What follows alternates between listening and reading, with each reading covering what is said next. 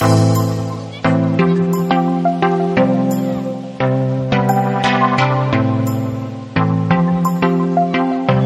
Laufen entdecken Podcast.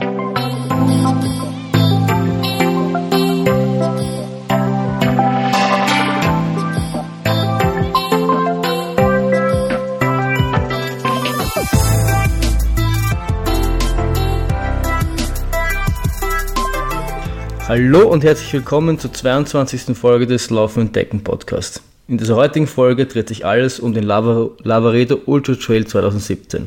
Bevor ich allerdings ähm, in mein äh, Abenteuer einsteige, kurz ein paar Eckdaten zum Lauf selbst. Der Lauf, der Lavaredo Ultra Trail, ist 120 Kilometer lang, ja genau, 120 Kilometer lang und man muss 5800 Höhenmeter positiv bewältigen. Er startet und endet in Cortina d'Ampezzo. Das kennt man vielleicht von der Damenabfahrt. Das ist die schwierigste Damenabfahrt im Weltcup-Zirkus, wenn ich das richtig in Erinnerung habe. Ähm, und ich habe letzt, also dieser, dieser Lauf, also dieses Laufwochenende beinhaltet drei Läufe. Das ist ähm, Sky Race, das sind 20 Kilometer mit ungefähr 1000 Höhenmeter. Der ist, findet am Donnerstag statt. Am Freitag um 11 Uhr am Abend startet dann eben der LUT, der Lavaredo Ultra Trail, mit eben den 120 Kilometern. Und am Samstag in der Früh startet der Cortina Trail mit ungefähr 48 Kilometer und zweieinhalbtausend Höhenmeter, glaube ich. Genau, das sind soweit die Eckdaten. Ich bin den Cortina Trail letztes Jahr schon gelaufen und war hin und weg. Ich war wahnsinnig begeistert. Es war wahnsinnig schön. Die Berge dort sind wahnsinnig toll. Also es ist schwer in Worte zu beschreiben, wie schön es dort ist. Also wenn man in Cortina steht und einen 360-Grad-Blick macht, sieht man nur einen Berg höher als der andere und einen Berg schöner als der andere. Also das hat mich schon wirklich fasziniert und aufgrund dieser Faszination war schon der Wunsch, da mal wieder zurückzukommen. Aber ich mache ungern einen einen und denselben Lauf doppelt. Deswegen war klar, dass wenn zurückkommen, dass es dann nur für die lange Distanz sein kann, auch weil ähm, die lange Distanz dann zu den drei Zinnen geht, um die drei Zinnen herum geht und das was war, was, mich, was ich unbedingt ähm, machen wollte. Dadurch, dass sich dieses Jahr gleich dann wieder die Option gegeben hat, weil auch andere ähm, Verrückte ähm, äh, von, aus, aus, aus, aus Twitter ähm, teilgenommen haben, habe ich die, die Möglichkeit quasi beim Schopfe gepackt und habe mich auch angemeldet und dann eben teilgenommen. Genau, so, so weit zu den Eckdaten. Also 120 Kilometer, 5, 5800 Höhenmeter und ähm, die Cut-Off-Zeit waren, also der Lauf startet um 11 am Abend am Freitag und man darf sich maximal bis Sonntag um 5 Uhr in der Früh Zeit lassen. Genau. Genau, zur, zur Vorbereitung selbst, also ja, aufmerksame Hörer dieses Podcasts wissen eh, dass ich vor einem Monat ungefähr auch schon beim Transvulkaner dabei war, was ja auch ein wahnsinnig krasses und, und tolles Erlebnis war und der, der Lavaredo Ultra Trail steht dem um nichts hinten nach. Die, die Zwischenzeit ähm, genutzt und habe ein bisschen an den langen Läufen trainiert und habe ein bisschen eh, eh nicht allzu viel gemacht, aber doch, doch an, an der Ausdauer gearbeitet und ja, ich glaube, dazu kann man mir dann eh nichts eh sagen. Ich habe den Transvulkanier relativ gut weggesteckt, habe relativ schnell danach auch wieder relativ problemlos trainieren können ähm, und deswegen hat das Ganze relativ gut geklappt.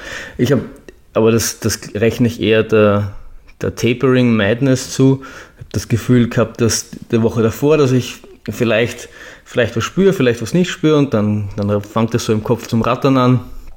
Ist da was, ist da, nicht, ist da nichts? In meinem speziellen Fall war es ähm, rechts, da so über, der, über den Achillessehnenansatz, dass ich mir eingebildet habe, was zu spüren und dann natürlich ständig in mich hineingehorcht habe, aber ähm, das dann relativ schnell auch wieder weg war. Ich dann am Mittwoch vor dem Lavaredo Ultra Trail noch einen 10 Kilometer Lauf gemacht habe, wo ich dann nichts mehr gespürt habe und dann langsam sich meine Nerven zumindest temporär beruhigt haben. Wirklich beruhigt haben sie sich dann wohl nicht, weil wenn, einem, wenn 120 Kilometer vor einem stehen, dann glaube ich, ist es ganz normal, wenn man nervös ist und vielleicht nicht ganz so entspannt ist. Genau. Soweit zur Vorbereitung. Ich glaube, da gibt es sonst weiter nichts Großartiges zu sagen. Falls wen das genauer interessiert, ähm, ich bin auf Strava, da kann man mir folgen und dann kann man sehen, was ich so Verrücktes dazwischen gemacht habe. Genau. Zum, zur Reise nach Cortina und zu dem Erlebnis Cortinas selbst und Lavaredo Ultra Trail selbst. Also wir sind, der Start ist eben am Freitag um 11 Uhr am Abend. Das ist auch was, was sehr speziell ist. Also ich will nicht sagen, dass es ungewöhnlich für einen, für einen Ultra ist, aber es ist nicht, ähm, es ist die Regel. Das heißt, man hat zumindest eine Nacht, in der man durchläuft. Und das ist durchaus auch etwas, was mich an diesem Lauf ähm, gereizt hat, weil ich noch nie durch die Nacht durchgelaufen bin. Ich bin schon oft in der Nacht gelaufen, aber noch nicht die Nacht durch. Und vor allem dann diese Stunden so zwischen drei und fünf, wo dann, wo man schon Zeit unterwegs ist, dann schon langsam die Sonne aufgeht. Ähm, da war ich gespannt, wie ich da so drauf reagieren würde. Angereist sind wir am Donnerstag, um eben noch gemütlich sich die Startnummern abzuholen. Man muss ja dann auch noch die Dropbacks vorbereiten. Also man hat in Banke bei Kilometer 66 die Möglichkeit, ähm, ein, ein, ein Sackerl zu hinterlassen ähm, mit Sachen drinnen, sei es Gewand, sei es frisches, also neues Essen, Schuhe, was, was auch immer, so viel wie halt in dieses Sackerl reinbaust. Und ähm, das muss natürlich auch vorbereitet werden, überlegt werden, was man da rein tut. Und ähm, ja, genau, dann ist man halt auch ein bisschen nervös. Das heißt, das ist immer, für mich finde ich immer praktischer, man macht das schon am Tag davor, als dass man sich am Freitag dann noch stresst. Und ähm, dieses, dieses Startnummer abholen ist in, im Eiszentrum, in der, in der Eishalle in Cortina.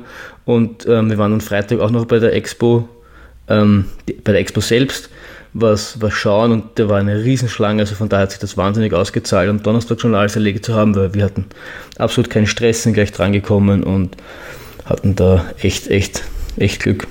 Genau. Ja, wer, wer sind wir? Wir waren ähm, zu viert unterwegs. Ich bin gemeinsam gelaufen mit, mit der Bergziege von, von Twitter der hat noch einen, hatte noch einen Freund mit, der dann die 48 Kilometer gelaufen ist und wir hatten unsere eine persönliche, einen persönlichen Crewmann dabei, der bei einigen ähm, Stationen dann auf uns gewartet hat und uns ähm, angefeuert hat. Was wirklich, wirklich sehr, sehr viel gebracht hat und was uns teilweise dann auch ähm, das Leben durchaus wieder erleichtert hat, wenn wir nicht gerade so gut drauf waren. Genau, ja.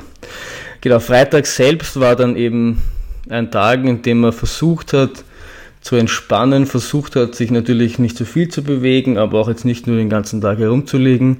Und das ist so ein, so ein Balanceakt ähm, zwischen, man muss doch ein bisschen schlafen und man muss aber, man kann aber nicht, ähm, man kann aber nicht, genau, weil es ist um 11 Uhr am Start. Das heißt, man steht halt ganz normal auf um 8 muss dann irgendwie den Tag herumbringen, ist dann natürlich nervös, denkt dann hundertmal, hat man alles eingepackt, hat man eh nichts vergessen, ähm, wie wird das sein, ähm, eigentlich fühle ich mich müde, wie kann ich jetzt laufen und so geht ihm die ganze Zeit irgendwas durch den Kopf.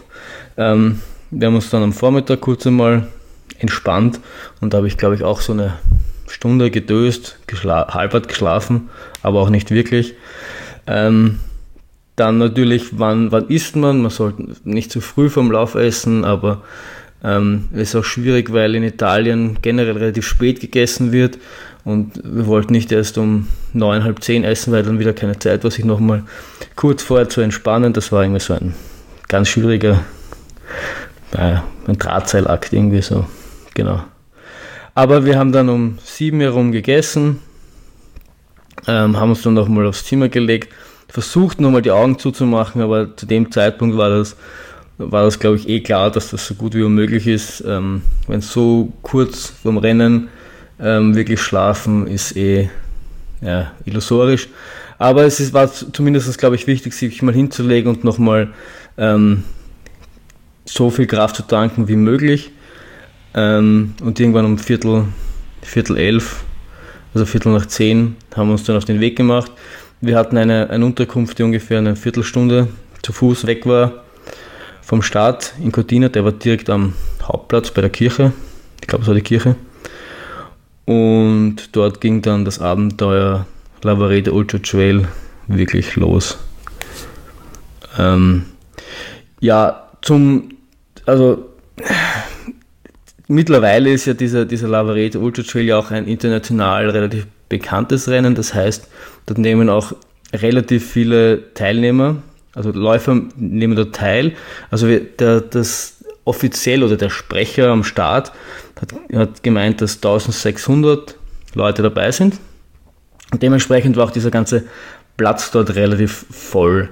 Also wir, haben uns, wir waren auch relativ spät dann dran, weil, das, weil schon relativ viele da waren und wir haben uns dann irgendwie auf der Seite dazu gestellt und das ist dann ein wahnsinniges Gedränge, weil jeder glaubt, dass der, der muss er zwei Meter weiter vorne stehen und glaubt dann dadurch dann sich einen wahnsinnigen Zeitvorsprung herauszuholen, obwohl die Leute alle mindestens ähm, zwölf, zwölfeinhalb Stunden unterwegs sind, so, so schnell war der schnellste nämlich. Ähm, und es ist wahnsinnig stressig, finde ich. Wir haben uns dann einfach auf die Seite gestellt, haben auch dann nach dem Startschuss schon alle einfach mal vorlaufen lassen und haben uns dann gemütlich, sind gemütlich dann dahin gerollt. Also ich versuche versuch da immer dann das Feld quasi von hinten aufzurollen, weil gerade bei diesen langen Dingen, da verlierst du nicht viel Zeit, wenn es dann jetzt einmal zwei, drei Minuten wartest und dann ähm, danach es losläufst. Die meisten überpacen sowieso am Anfang, ist mein Gefühl. Und von daher holst du das alles schon irgendwie, irgendwie wieder auf. Genau, um 11, um 11 war dann eben Start, dann ist losgegangen. Von der Stimmung her am Start war es war natürlich irgendwie schon angespannt und, und ein bisschen cool. Im Vergleich zu Transvulkanier war der Sprecher halt nicht so, der hat halt nicht so ganz so die Stimmung gemacht. Also dieses, ähm, da gibt es ja dieses Video vom, vom Bert vom Trail Grip, ähm, wo man den Start beim Transvulkanier sieht. Also dieses selbe Gefühl wie beim Transvulkanier war es nicht ganz. Aber es war trotzdem so ein bisschen Musik gespielt und, und das war, war schon so ein bisschen die Stimmung, dass es jetzt was Besonderes ist, was man, was man da macht, weil man halt nicht jeden Tag einfach mal so 120 Kilometer durch die äh, Berge da läuft. Also war schon, schon recht cool und dann startet man los und, los und äh, läuft so durch dieses Dorf durch, das ist so die Fußgängerzone in Cortina und da stehen halt die Leute auf der Seite und jubeln und klatschen und da fühlt man sich schon, fühlt sich schon so an, als würde man da jetzt, ist man da dabei, etwas Besonderes ähm, zu machen und hoffentlich natürlich auch zu schaffen. Ich kann jetzt schon so viel verraten, ich habe es geschafft. Ähm, aber das wusste ich damals natürlich noch nicht. Also es, äh, ja, genau. Und dann ist es klassisch wie bei jedem Ultra und was mir, was mir auch immer wieder so ein bisschen auf die, auf, dies, auf, auf die Nerven geht, ist dann, dann geht das eben durch die Straße durch wir haben echt, unser Ziel war, das echt ganz, ganz locker anzufangen. Und ähm, ich, vielleicht werde ich dieses Wort auch noch öfters benutzen, aber ähm, die, in, diesen, in, diesen, in, bei diesem Rennen ähm, haben der, der Basti, also die Bergziege und ich eben ähm, sind das gemeinsam gelaufen und das Wort dieses Rennens war defensiv. Wir haben, wir haben, wir haben versucht, das Rennen sehr defensiv anzugehen und jedes Mal, wenn vor allem dann ich ähm, bergauf, was so ein bisschen meine Stärke so schnell war, habe ich von hinten gehört, Flow defensiv. Und auch da haben wir am Anfang, sind wir sehr defensiv angegangen. Ähm, wir hatten am Anfang auch so eine Geschwindigkeit drauf, dass wir reden konnten miteinander, ohne dass wir jetzt wirklich aus Atem sind. Also ich habe ja, vielleicht auch mal dazu sagen, keinen Pulsgurt mit, was ich ja normalerweise mache, um zu kontrollieren, dass ich nicht, nicht so schnell bin.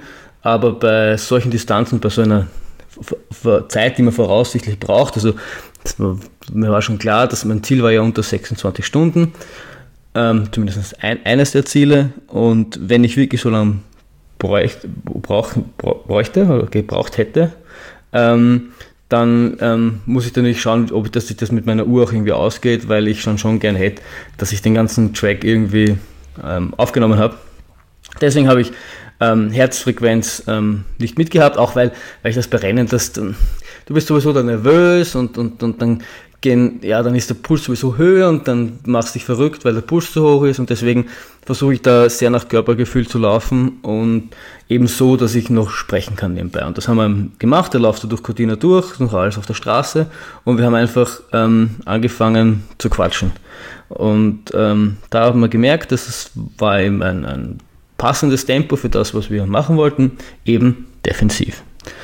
Und dann, das eben, was ich erzählen wollte, ist, geht es dann eben ähm, raus aus Cortina und dann geht es den ersten, ähm, den ersten Anstieg hoch rauf. Und ähm, da ist es immer so, dass dann wird das natürlich von der, geht das von der breiten Straße hin zu einem Single Trail, also es war zwar jetzt kein Single Trail, aber es wird halt schmal und dann drängen sich die Leute davor, dann, dann, dann, dann, da glaubst du immer, dass es ein 10 Kilometer Lauf ist und, und oben links ist gleich das Ziel und ähm, ja, da ist es für mich am besten, oder meine Taktik ist immer, die Leute im, im schlimmsten Fall einfach vorzulassen und du holst sie alle, wenn du dich an deine defensive Taktik hältst, oder die meisten holst sowieso ein. Du darfst halt am Anfang echt nicht überpacen und darfst dich auch echt nicht verrückt machen von den Leuten, weil, du, weil die halt alle so, die sind halt wahrscheinlich so voller nervös und voller Adrenalin und wollen das irgendwie rauslassen und, und wollen halt einfach Gas geben. Viele haben auch vielleicht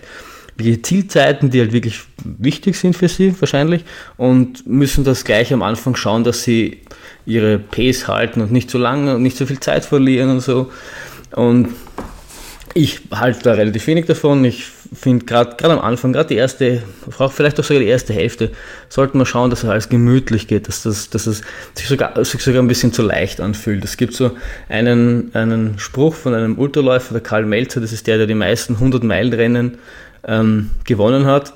Der sagt immer, wenn du am Anfang das Gefühl hast, dass du langsam laufst, dann lauf noch langsamer, dann laufst du schon zu schnell. Du musst, solltest quasi so langsam laufen, dass es dir fast lächerlich langsam vorkommt das Gefühl habe ich jetzt nicht gehabt, dass wir so langsam unterwegs waren, aber wir haben halt echt, echt geschaut, dass wir sehr defensiv unterwegs sind. Wir haben auch eben, der erste Anstieg sind ähm, ungefähr 500 Meter und da haben wir echt ganz ruhig, ganz defensiv ähm, sind wir aufgelaufen. Und dann, dann fängt das Ganze zum Rollen und dann geht es dann geht's die erste Downhill-Passage und da war unsere Taktik war eben bergauf, bergauf, immer gehen nicht langsam gehen, teilweise auch schnell gehen, aber gehen. Außer es ist, es hat schon teilweise ganz leichte Passagen geben, die vielleicht dann gejoggt sind, aber gehen, gerade und bergab laufen. Und diese, diese Taktik ist uns dann, wenn ich das schon von wegnehmen darf, bis zum Schluss echt voll gut aufgegangen. Wir sind, wir sind so gut wie alle Downhill-Passagen gelaufen, wir sind eigentlich alle Downhill-Passagen gelaufen und teilweise auch echt nicht langsam. Und ähm, genau, dann ist eben die erste Laberstation ist in Hospital, das ist bei Kilometer 17, 17,5, so irgendwas, 18. Und wir haben uns echt gut gefühlt. Das war, da war es dann ungefähr eins, halb zwei in der Früh. Ähm, es war dann schon, es war dann kalt, weil es war zwar untertags, dann auch am nächsten, oder am Vortag oder auch am, am Samstag dann wirklich heiß, aber der Vorteil oder das Angenehme an den Bergen im Gegensatz zur Stadt ist, ja, dass es und in der Nacht relativ frisch wird. Das heißt, du hast echt auch lange Sachen gebraucht, damit du dann nicht unterkühlst, wenn du jetzt ähm, raufgehst und dich nicht ganz so sehr bewegst. Und dann, dann kam schon der nächste Anstieg und die Zeit ist echt, echt gut hingegangen. Wir haben konstant ähm, Fortschritt gemacht und wenn man sich unsere Zeiten, also unsere Positionen anschaut, die wir eingenommen haben, nach jeder, nach jedem Verpflegungspunkt haben wir kontinuierlich kontinuierlich ähm, Plätze gut gemacht. Also wie ich gesagt habe, wir waren am Anfang wirklich defensiv und wir waren von 1600 Startern ungefähr in Hospital bei Kilometer 18 waren wir 1432. Also ziemlich, ziemlich weit hinten. Wir haben aber trotzdem, wir haben dann bis zur nächsten Laberstation wieder 100 Plätze gut gemacht und dann 200 Plätze gut gemacht und dann wieder fast 200 Plätze gut gemacht. Es sind natürlich auch ein paar ähm, Plätze, die wir gut gemacht haben, weil Leute ausgestiegen sind eh klar, aber die haben sich dann wahrscheinlich übernommen oder aus irgendwelchen anderen Gründen ähm, ähm, falsch, eine falsche Strategie angewandt. Aber trotzdem haben wir diese, haben wir an unserer Taktik festgehalten und immer wieder und immer wieder ähm, Plätze gut gemacht. Und dann, ähm, genau, dann ist es eben in, in, in der Nacht, dann ist, ist der zweite große Anstieg da und dann der zweite große Abstieg nach Federavetia, ich kann das nicht aussprechen.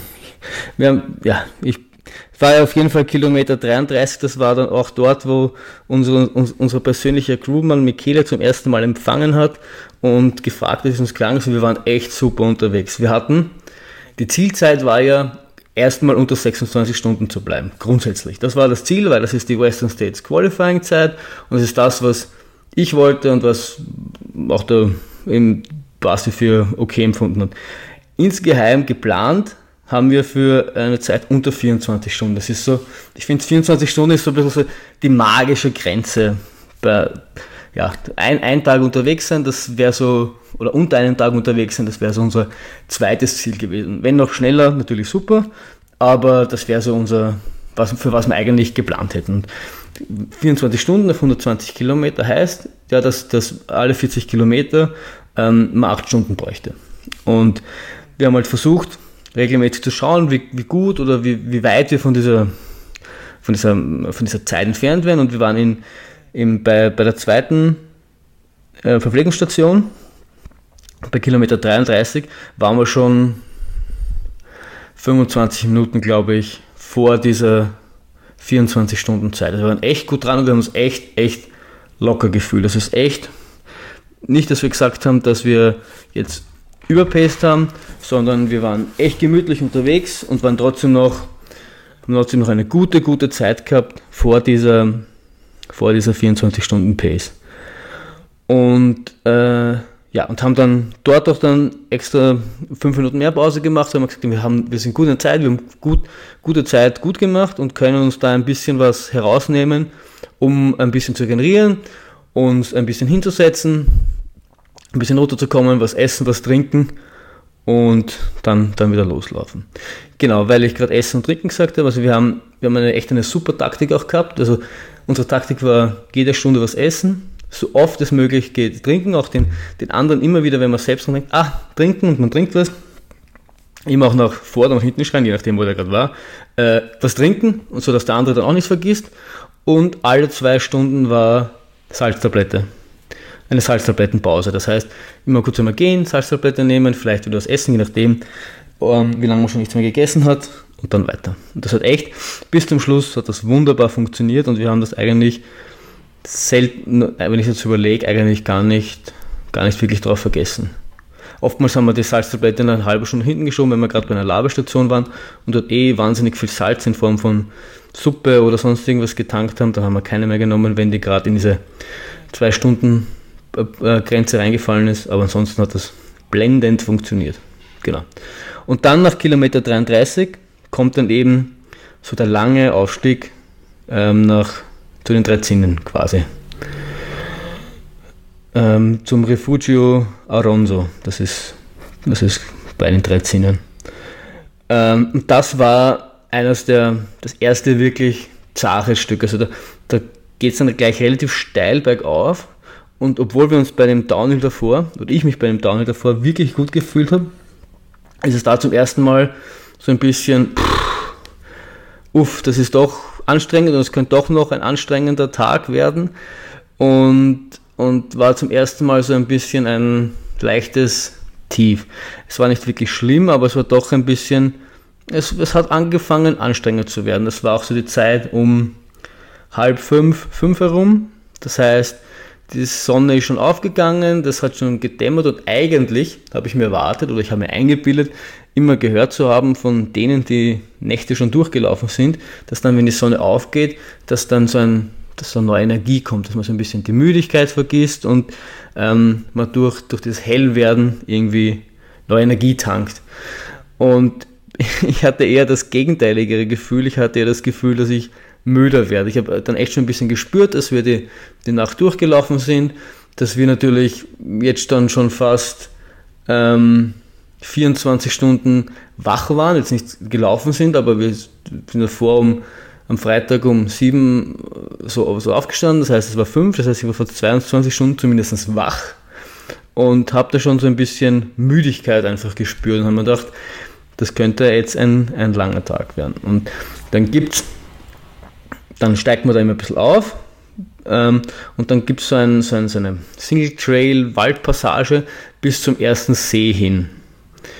Und dieses Stück war endlos. Das, hat, das, das, das Welt das ist immer ein bisschen runter und dann ein bisschen rauf und ein bisschen runter und ein bisschen rauf und dann ein bisschen links und ein bisschen rechts. Und wir haben nur noch gewartet, bis dieser blöde, blöde See endlich kommt, weil dort der Michael auf uns wartet und wir ihm ähm, sicherheitshalber ein Red Bull mitgegeben haben und wir so dieses, dieses Red Bull herbeigesehnt haben, damit wir wieder ein bisschen einen Kick bekommen. Und das hat, es ist nicht und nicht gekommen. Ich habe ständig auf die Uhr geschaut. Ich habe ständig gehofft, dass ich, das war bei Kilometer 40, genau bei Kilometer 40 ungefähr. Also die, unsere erste Grenze von diesen drei Teilen, die wir uns da gemacht haben, wo wir jeweils unter acht Stunden bleiben wollten. Und das hat sich gezahlt, das ist nicht und nicht. Und dann habe ich auf, auf schon gedacht, jetzt müssen wieder ein, ein, halber Kilometer um sein und dann waren es irgendwie 200 Meter. Und ach, das, hat, das war halt dann auch irgendwie, wenn man sich dann mental so ständig auf die Uhr schaut und das ein bisschen einredet, dass es jetzt lang ist und dass es zart ist und dass man eigentlich schon gern dort sein will und dass man nur noch auf das Red Bull wartet, dann dauert es noch länger. Dann redet man sich das irgendwie ein und irgendwann einmal haben wir dann ähm, in weiter Ferne am Trail den Michele schon entgegengekommen sehen und haben gewusst, jetzt kann es dann nicht mehr weit sein und waren dann froh, endlich diesen, diesen See erreicht zu haben. Haben einen Red Bull getrunken und haben wirklich uns kurz einmal hingesetzt. Da war auch so ein Kontrollpunkt, wo sie ähm, die Nummer abgescannt haben. Haben uns dort hingesetzt, haben auf die Uhr geschaut und haben gesehen, dass wir noch immer, also dass die ersten 40 Kilometer in 7 Stunden 20, 30 so irgendwas. Also wir hatten noch immer, noch immer 20, 25 Minuten Vorsprung, dann muss ihm 30 oder so irgendwas gewesen sein. Also wir hatten echt noch, wir hatten unsere Zeit gehalten, wir haben, wir haben keine Zeit mehr wirklich gut gemacht, aber ähm, wir haben den Vorsprung, den wir, ähm, den wir bei, bei Laberstation 33 gehabt haben, echt noch gehalten und haben uns dann eine kleine Pause gegönnt, haben uns nochmal hingesetzt, haben ein Red Bull getrunken und waren dann eigentlich ziemlich froh, dass wir so gut, so weit gekommen sind. Und ja, waren einfach, haben die Aussicht genossen, haben echt, uns echt fünf Minuten Pause gegönnt, eben wieder, weil wir doch gute Zeit gemacht haben und einen guten Polster erarbeitet haben und uns gedacht haben, dass, dass, dass es das wert ist, um dann wieder in den nächsten Kilometern gutes Tempo machen zu können. Was man schon dazu sagen muss, wir sind noch immer alles eigentlich gelaufen. Solange es, sobald es runtergegangen ist, sind wir gelaufen. Wir sind runter sicher nicht langsam gelaufen. Ich habe mir jetzt nicht alle, bei allen Kilometern die genauen Zeiten angeschaut. Ich glaube, das ist jetzt auch für, für hier, für die Erzählung auch gar nicht so wichtig. Aber wir haben immer gutes Tempo gemacht, nur immer konstant Leute überholt. Um sich das nochmal zu verdeutlichen, wir waren bei Kilometer 18, 1432. Und bei Kilometer 49, das ist zwar schon ein bisschen nach der 40 Kilometer Marke, aber so um ein Gefühl zu bekommen, waren wir schon 1171. Das heißt, wir haben in diesen ähm, wenigen Kilometern fast, fast 300 Plätze gut gemacht. Also wir haben kontinuierlich Leute überholt, vor allem bergab, aber auch bergauf. Wir sind bergauf nicht schnell gegangen. Ich habe ungefähr alle 10 Minuten, nein, was heißt alle, alle 5 Minuten von hinten gehört, defensiv, defensiv, flow defensiv, weil ich dazu tendiere, dass ich rauf durchaus mal einen schnellen Schritt anlege, was bei so einer Distanz vielleicht manchmal zu schnell ist. Und der Basti hat mich da schön unter Kontrolle gehalten. Und ähm, bergab sind wir dann, haben wir es äh, laufen lassen und das war echt, echt gut. Und dann kommt man zu diesem See, läuft dann weiter, kommt zu einem zweiten See und dann ist der letzte Aufstieg quasi zum Refugio Aronso, das ist dann eben bei den drei Und das war für mich im Nachhinein wirklich die aller, aller schönste Passage. Dieser Aufstieg zu den drei war atemberaubend. Da war es sonnig, aber noch nicht zu heiß, aber auch nicht zu kalt. Das war war, war gerade angenehm. Und wenn man dann nach hinten schaut, hat man nur noch Berge und, und Grün gesehen und dann nach vorgeschaut und, und diese, diese mächtigen drei Zinnen, also ich, das kann man, kann man, glaube ich, kaum beschreiben, wie geil das war.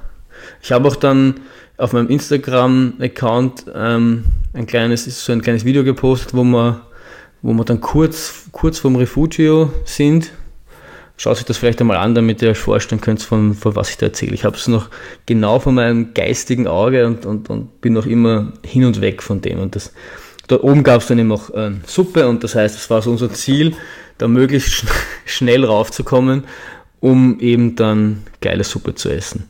Weil der Gerhard ist das letztes Jahr gelaufen und hat uns eben erzählt, wir sollen, oder hat mir erzählt, ähm, wir sollen bei Kilometer 50, da gibt es eine Suppe, die die wir essen können.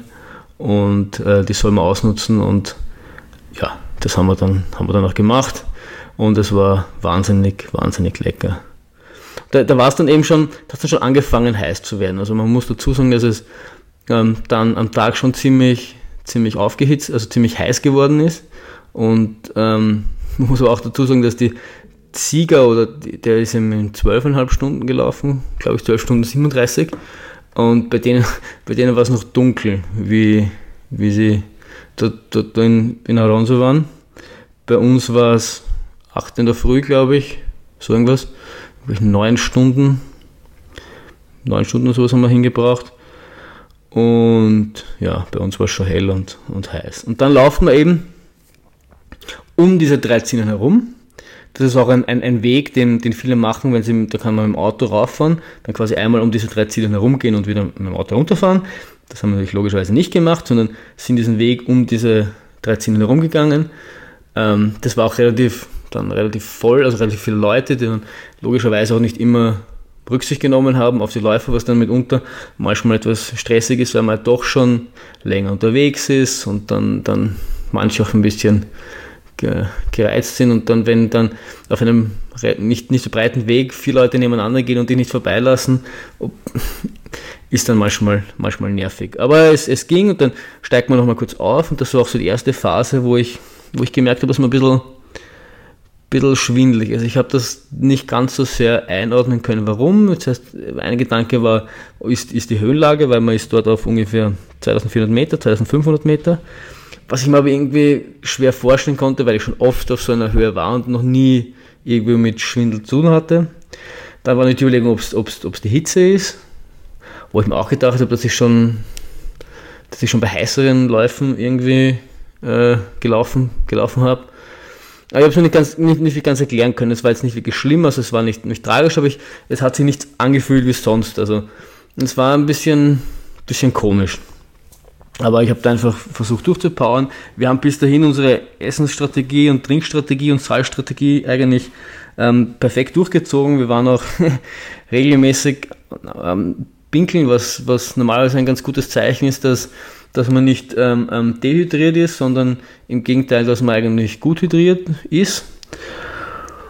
Ja, aber nicht gewusst, was ich, was ich damit jetzt anfangen soll. Also habe ich einfach, habe ich einfach versucht, ähm, da durchzutauchen und dann ähm, einfach weiterzumachen und, und warten, bis, bis quasi besser wird. Und dann sind wir eben abgestiegen und dann ist es besser geworden. Dann haben wir gedacht, vielleicht war es doch ein bisschen die, die Höhe, aber das glaube ich im Nachhinein auch nicht. Ich glaube, im Nachhinein war es einfach die Hitze und, und, und die Anstrengung, die, die mich dann ein bisschen, bisschen ins Wanken kommen hat lassen, den Kreislauf ein bisschen durcheinander gebracht hat. Vielleicht auch in Kombination eben mit, mit, mit der Müdigkeit, weil da war es, äh, dann neun oder so das heißt, da waren schon über 25 Stunden wach und die Nacht durchgelaufen. Also das sind auch Dinge, die ich, die ich ja so noch nie gemacht habe. Von daher wird das eine Kombination aus dem, dem gewesen sein.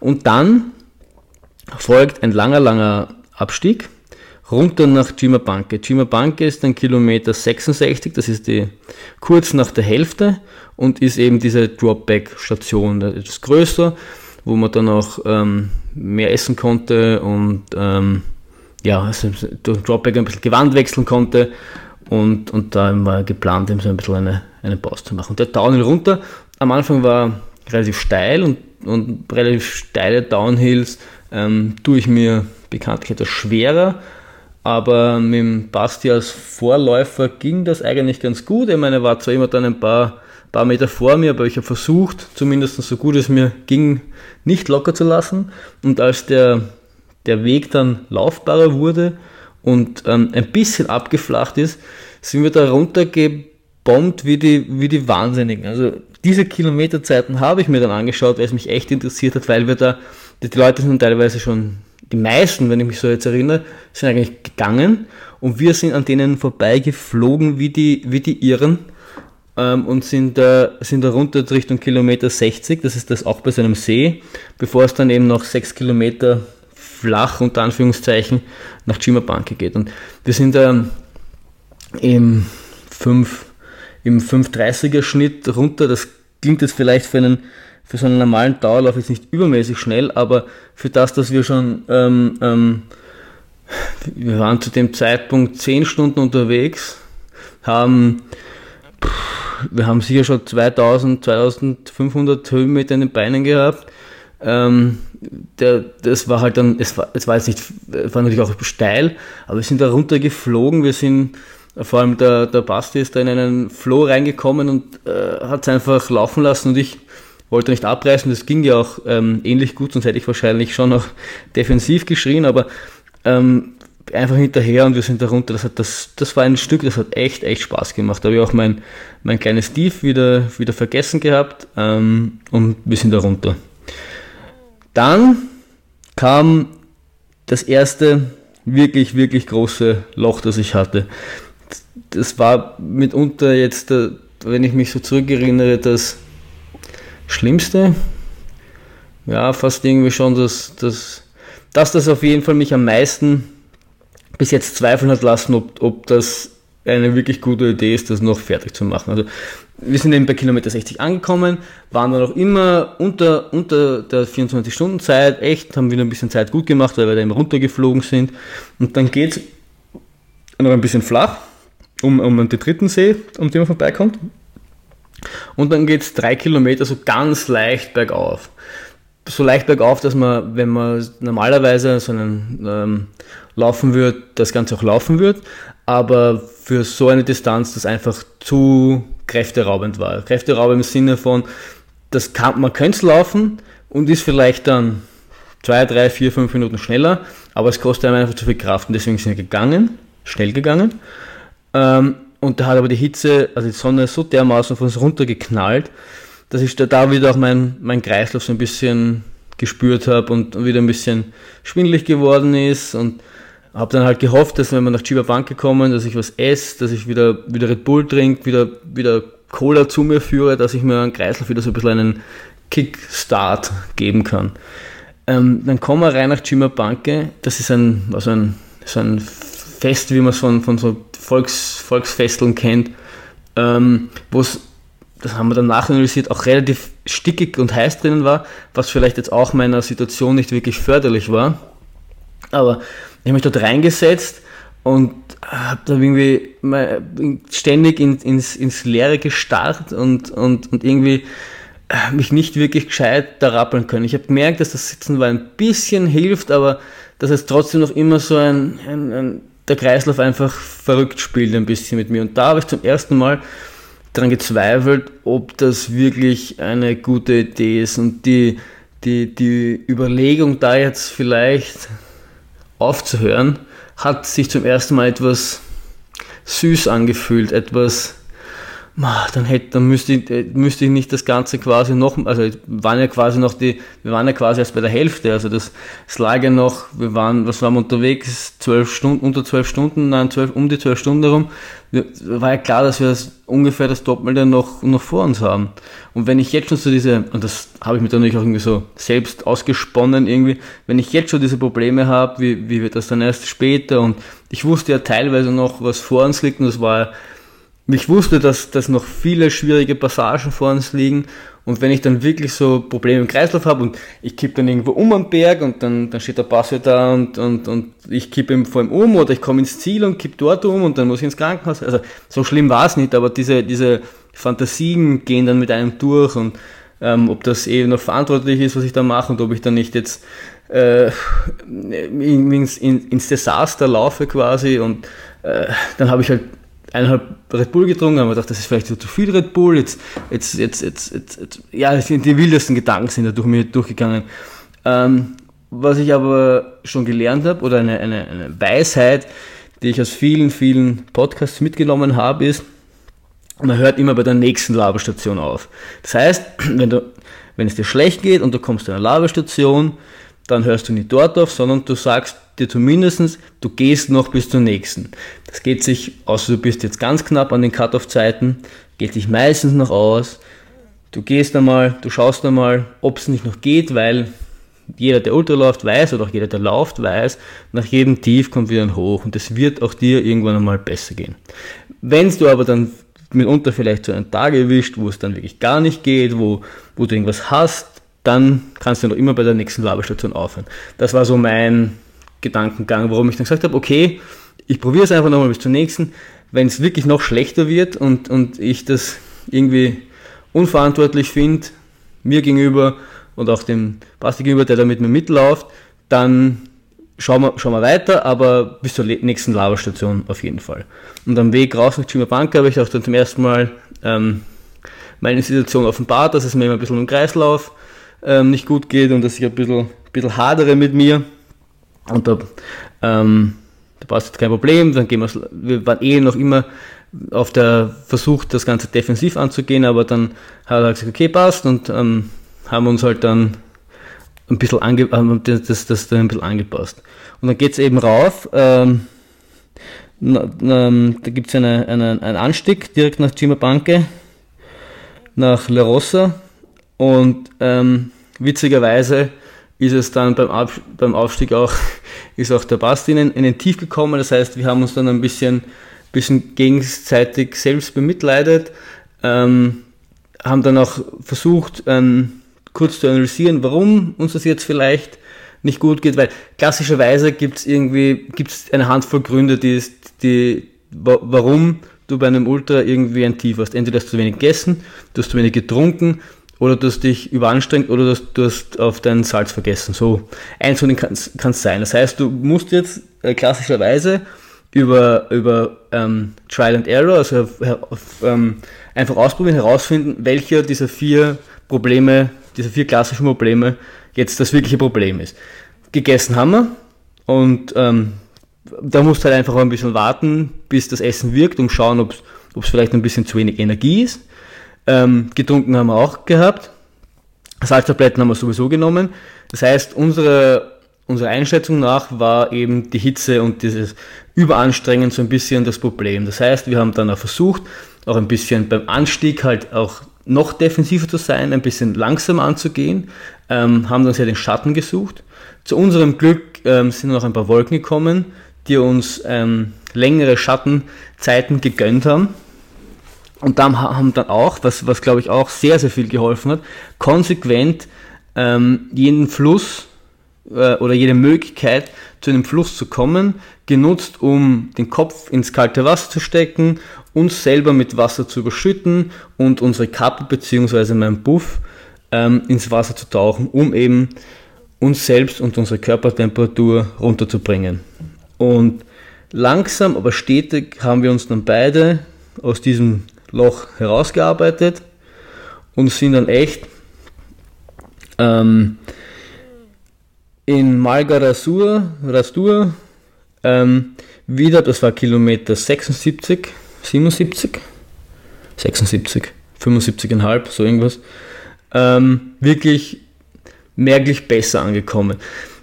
Basti hatte, glaube ich, da auch noch ein, ein, ein, ein kleines Tief, aber es, wir, haben, wir haben gemerkt, wir haben uns aus diesem ersten wirklichen Loch herausgearbeitet. Mein Kreislauf war wieder in Ordnung und hat auch dann bis zum Schluss eigentlich kein großes Problem mehr gemacht, wenn ich mir das so richtig überlege. Nein, ich glaube nicht. Also wir haben uns da echt, wir, haben uns, wir hatten da echt eine, eine, eine gute Krisen, ein gutes Krisenmanagement und haben uns dann wieder, wieder selbst aus dem Loch herausgearbeitet. Und das ist auch so eine der Dinge, die die Faszination auch an, dies, an solchen Dingen ausmachen, dass du ähm, sehr flexibel reagieren musst und sehr situationselastisch ähm, einfach deine Pläne adaptieren musst.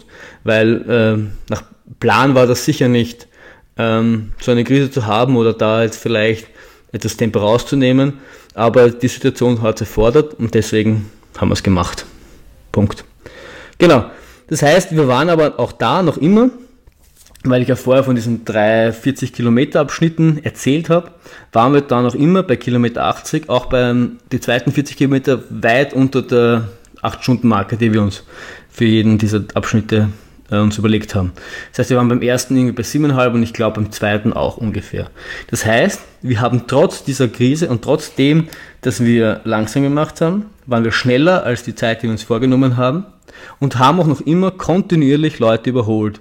Das heißt, wir haben uns nie irgendwo am Wegesrand hingesetzt, nie irgendwo wirklich Pause gemacht, sondern einfach nur ein bisschen Tempo rausgenommen, aber trotzdem kontinuierlich nach vorne bewegt. Ähm, das, das, haben nicht alle so gemacht. Einmal bei, ich weiß gar nicht, welchem Kilometer das war, hat sich sogar, ist so einer ähm, neben am Waldweg, hat er sich hingelegt und hat geschlafen. Das haben wir gesehen. Irrsinnig oft haben halt Leute sich kurz irgendwo hingesetzt, weil sie halt sichtlich äh, nicht mehr gekonnt haben Und ähm, das haben wir halt eben wirklich, wirklich gut vermieden und haben halt ständig, ständig Fortschritt gemacht. Genau. Und dann kamen, glaube ich, so, also dann kam der schlimmste, schlimmste Anstieg ähm, des ganzen Rennen, auch das der härteste Teil. Und der Teil, der uns dann auch im Endeffekt wirklich unsere Sub 24 gekostet hat. Also das kann man auch schon verraten. Wir haben es dann nicht ganz Sub 24 geschafft. Und ähm, eben bei Kilometer 76 geht es dann nochmal ein bisschen runter und dann kommt man eben auf den Teil der, des Continua Trails, den Teil, den ich schon gekannt habe. Und da habe ich schon gewusst, der Aufstieg zum Col de Boss, ähm, der ist nicht von schlechten Eltern, der ist nicht steil, aber er ist lang. Er ist wirklich, wirklich lang. Und das, das Schlimme ist halt auch, dass zwischen Kilometer 76 und Kilometer 94, das heißt, das sind fast 20 Kilometer, keine Labestation ist. Also es gibt eine am Malga Travenanza gibt es eine Wasserstation, die auch ein bisschen ISO haben und gelegentlich auch, auch Eigenration Essen hergeben, wenn ich mich das äh, richtig in Erinnerung habe, aber halt keine üppige Labestation. Das war schon mal zart, weil es, das war, es war zwar dann nicht mehr ganz so sonnig, es, es sind auch teilweise auch die Wolken durchgezogen, aber es war noch immer heiß und Wasser war noch immer ähm, ähm, ähm, etwas, was wir in, in, in Massen gebraucht haben und auch dort ohne Flüsse, die wir, die wir durchquert haben, wo wir dann nachgefüllt haben, wäre uns ziemlich schnell das Wasser ausgegangen. Und für diesen, für diese fast 20 Kilometer haben wir ja dann doch vier, vier, fünf Stunden, so irgendwas, ich weiß jetzt gar nicht auswendig, eine ziemlich lange Zeit gebraucht. Und der, der zieht sich echt so dermaßen dahin und dann kommt man irgendwann einmal so ein paar Kilometer vor dieser Wasserstation auf Malga da Venanza, kommt man dann auf so ein Plateau, wo man dieses Plateau entlang geht und ein paar Mal so Flüsse queren muss. Und ich kann mich noch erinnern, dass man der Gerhard letztes Jahr, der letztes Jahr den Langen gelaufen ist, schon gesagt hat, dass diese, dass diese Stelle wahnsinnig zart ist. Und ich damals gemeint habe, dadurch, dass es beim Cortina Trail irgendwie Kilometer 10 war und meine Beine noch relativ frisch war, dass ich es eigentlich gar nicht so schlimm empfunden habe. Ich meine, es war lang und das war, kann man vorstellen, dass es anstrengend ist, aber ich fand das eigentlich gar nicht so schlimm. Es ist landschaftlich, kann man jetzt sagen, was wunderschön, aber, aber da war, da war, das war ein wirklich, wirklich, das war ein harter Moment und wir sind dieses, diesen, diesen Plateau so entlang gegangen und über diese, über diese Flussquerungen drüber und da habe ich dann zum zweiten Mal sehr massiv an unserem Finish gezweifelt. Also ich habe dann auch bei, bei der nächsten Laberstation zum Basti gesagt, wenn du mir vor 10 Minuten gesagt hättest, dass wir bei der nächsten Laberstation aussteigen, hätte ich wahrscheinlich Ja gesagt. Also da war echt, da haben wir auch sicher für eineinhalb, zwei Stunden vielleicht fünf Worte miteinander gewechselt und sind ansonsten nur schweigend hintereinander diesen Trail entlang getrottet und man hat uns echt schon angemerkt, dass wir fix und fertig sind und dass wir echt äh, gerade so einen so wirklich einen Low-Moment haben. Und vor allem, weil ich wusste, was noch für Anstiege auf uns warten. Ich habe Sebastian nicht verraten, weil sonst ähm, wäre es vielleicht, vielleicht für ihn noch ein bisschen schlimmer gewesen. Aber da habe ich mir echt gedacht, will ich mir das noch antun und, und, und, und muss ich das noch? Und da muss ich halt auch echt sagen, das waren so, gerade bei diesen zwei Krisen, ähm, wäre ich da alleine gewesen, habe ich, hab ich auch zum Beispiel gesagt, weiß ich nicht, ob ich das so, ob ich das so gut weitergekommen wäre wie zu zweit. Also da zahlt das echt aus, wenn du ein, ein Team hast, wo, wo beide quasi füreinander arbeiten ähm, und der andere, den, den der gerade schlechter drauf ist, so ein bisschen hilft und ein bisschen äh, auch, auch, es reicht einfach nur, wenn er vor dir geht und dir quasi das Tempo macht. Du musst nicht einmal wirklich was reden, sondern es muss einfach, du musst einfach nur wissen, dass wer da ist und dass, dass wenn du jetzt aufhören würdest, dass du dann, dass, dass dir dann wer sagt, nein, und komm, komm weiter und dir einfach wer hilft und wer, wer, da ist. Das ist, kann man, kann man schwer beschreiben, aber wenn man das, wenn man solche Dinge schon mal dann auch gemeinsam gemacht hat, weiß man, glaube ich, von was man, was man redet. Und es war dann auch so, dass wir dann eben bei, diesen, dieser Wasserstation dann ein bisschen was gegessen haben und dann was getrunken haben und dann ich schon gemerkt habe, dass die Energie wieder zurückkommt. Also es war definitiv halt ein, wieder mal ein, ein, ein, ein Essensproblem, dass wir zu wenig gegessen haben und das dann einfach, einfach gefixt haben. Und dann war auch so ein bisschen eine, eine, eine heikle Phase, weil es dann ist ein bisschen zugezogen. Das heißt, es hat sich dann so ein also so Gewittergewolken über dem Col de Boss entwickelt. Und äh, der Basti als alter Bergsteiger hat dann das eine oder andere Mal seine Besorgnis ähm, ausgedrückt, dass es normalerweise das Weiseste ist, wenn sich Gewitterwolken aufziehen, dass man dann den Berg runtergeht und in den Wald reingeht und nicht so wie wir raufgeht und aus dem Wald raus. Und wir haben auch dann bei dieser ähm, Aquastation, ähm, hat er mit einem so einem äh, Staff-Mitglied dort gesprochen und gesagt, ja, ja, der Wind zieht her, in 20 Minuten kommt das Gewitter und, und der Basti hat so gemeint, ob das nicht irgendwie, das eh okay, ja, das passt schon, passt schon, einfach weiter, einfach weiter.